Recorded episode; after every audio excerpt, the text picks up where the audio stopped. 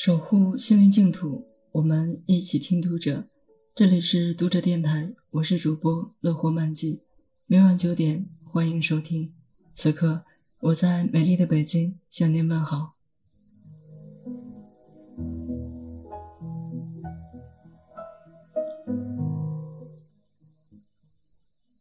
警世通言中的白娘子故事，仍然保留了许多宋朝的风貌。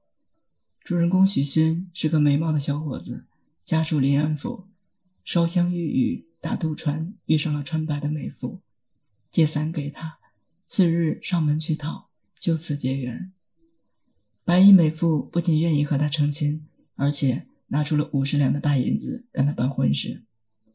不料这大银子是高官府上失窃的赃物，连累许宣被当成贼，发配苏州。许宣在苏州又再度与白娘子相遇，终是舍不得，成了夫妻，如鱼似水。白娘子的妖性渐渐显露，她再度用赃物打扮许宣，惹来官司，许宣被发配镇江。果然是南宋故事，发配都是离杭州不远的高玉之地。白娘子再度跟去，许宣又与她和好。白娘子在俊俏后生许宣跟前伏低作笑，柔情蜜意。对其他男人可丝毫不客气。许宣的老板李员外请吃酒，想趁白娘子去厕所时候调戏，从门缝里偷看，不见美人，只见吊桶粗的大白蛇，眼放金光，几乎没吓死。妖精虽然修行得道，但似乎不必守戒吃斋，不仅吃荤，就是吃人也不算什么。身为千年蛇妖。吊桶粗的大白蛇，白娘子的脾气算是很不错了。许仙和姐夫请朱蛇先生去家里捉白娘子，他也只是现出本相，把捉蛇先生吓走。后来，法海终于在许仙的帮助下捉拿了白娘子和小青，把白蛇和青鱼镇压在雷峰塔下。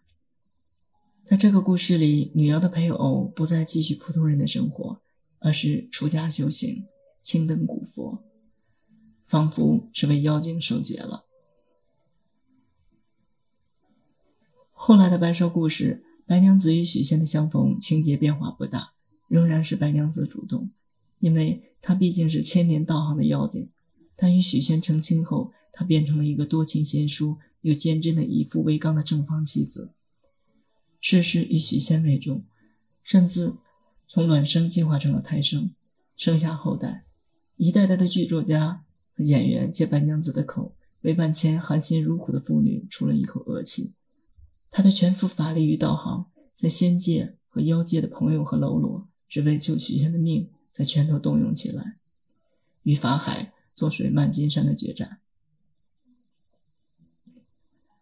流传最广的是白蛇故事结局：白状元祭塔，白蛇的儿子在全国考试中得了第一名，告慰冤屈难伸的母亲。有的故事版本说，白状元将状元插了金花的帽子挂在铁树上，破了法海铁树开花的咒语。雷峰塔倒，白蛇重获自由。白状元有一半妖怪基因，读书考试不在话下。许世林中状元的主要任务是救母亲，而不是点翰林入内阁放八府巡案。有这么一个半人半妖的同僚在朝堂上，别的大臣岂不天天汗流浃背？还是早早让他完成心愿，跟母亲一起登仙，免了人间再起风波为好。读者电台今天的节目就为大家分享到这里，更多收听敬请关注 FM 六零三九九九。晚安，好梦。